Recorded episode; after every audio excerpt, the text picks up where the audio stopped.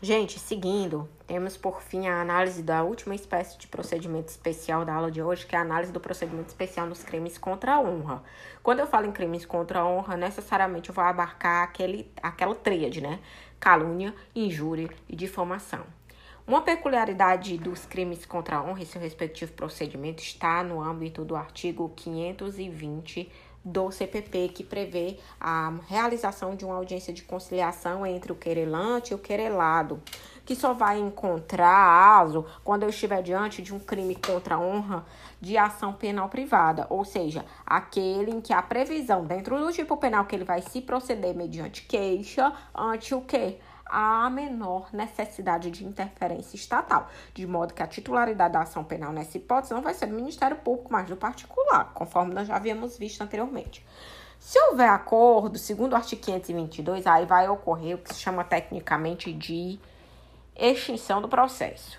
Se não houver acordo, aí nós vamos verificar se existe a possibilidade de uma suspensão condicional do processo, segundo as diretrizes da 9099, certo?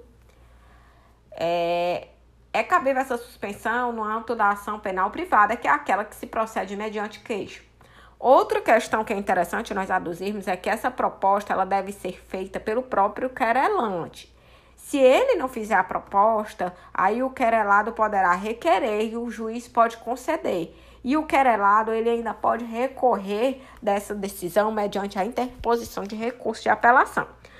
Se não ocorrer a conciliação ou a suspensão condicional do processo, gente, aí o juiz deve receber ou rejeitar a inicial acusatória. Se ele receber, aí nós vamos ver o segmento das regras do procedimento ordinário nos crimes que são punidos com reclusão. A defesa ainda pode invocar o que se chama tecnicamente de exceção da verdade que é o momento em que se comprova que as alegações feitas, que deram seja o que se chama tecnicamente de manifestação de crimes contra a honra, eram idôneos, eram verdadeiros. O momento para a apresentação dessa exceção da verdade só poderá se dar através da formulação da defesa prévia. O processamento da exceção da verdade deverá se dar, gente, mediante o recebimento do, pelo juiz da mesma e a intimação do querelante para contestação das informações e provas aduzidas à mesma. E isso deve se dar num prazo de dois dias. Depois de ocorrido isso, aí segue a regra do procedimento comum ordinário, que é a vala geral do CPP, quando estiver diante de crimes que denotam punição mediante fixação de reclusão. O juiz ele deve julgar a exceção da verdade juntamente com o mérito da questão lá na sentença final. Só que a exceção da verdade, ela deverá ser julgada primeiro. Por quê? Porque ela é expressão de uma questão prejudicial homogênea que precisa ser aferida de modo mais rápido. É, o pedido de explicações em juízo é uma medida preparatória que encontra previsão dentro da ação penal privada e ela denota natureza facultativa, ou seja, esse é, pedido de explicações ele não é condição imprescindível por seguimento do procedimento processual penal nos crimes contra a honra. É, aí como é que se dá o procedimento, certo? Nós vamos seguir o rito de notificações que são elencados pelo próprio Código de Processo Civil. O juiz marca o prazo para que o requerido dê as explicações pertinentes quanto aos fatos que foram apresentados na inicial acusatória. E esse prazo geralmente ele fica em torno de cinco dias. O requerido dá as explicações se for do interesse dele, certo?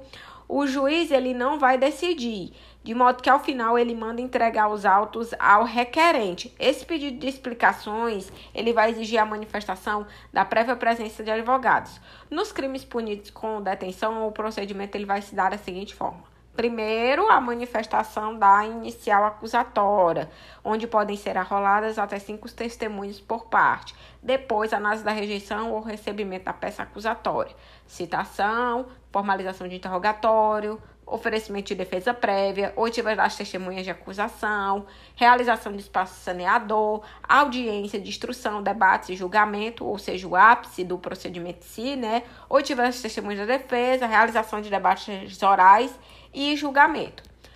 É, professora, a inversão do procedimento é hipótese de nulidade, como por exemplo, no crime punido com reclusão, adotar o rito da detenção? A doutrina entende que sim, majoritariamente que a inversão do procedimento é causa de anulação do processo. Por quê? Porque há manifestação do cerceamento de defesa. Já se o crime ele for punido com detenção e é adotado o rito da reclusão, aí não, porque não vai ocorrer a possibilidade de anulação, pois não houve a manifestação de cerceamento de defesa. Agora, um ponto que é interessante nós aduzirmos é que na primeira hipótese, algo que se chama tecnicamente de anulação ou manifestação da nulidade relativa, de modo que ela precisa ser pleiteada, tá bom?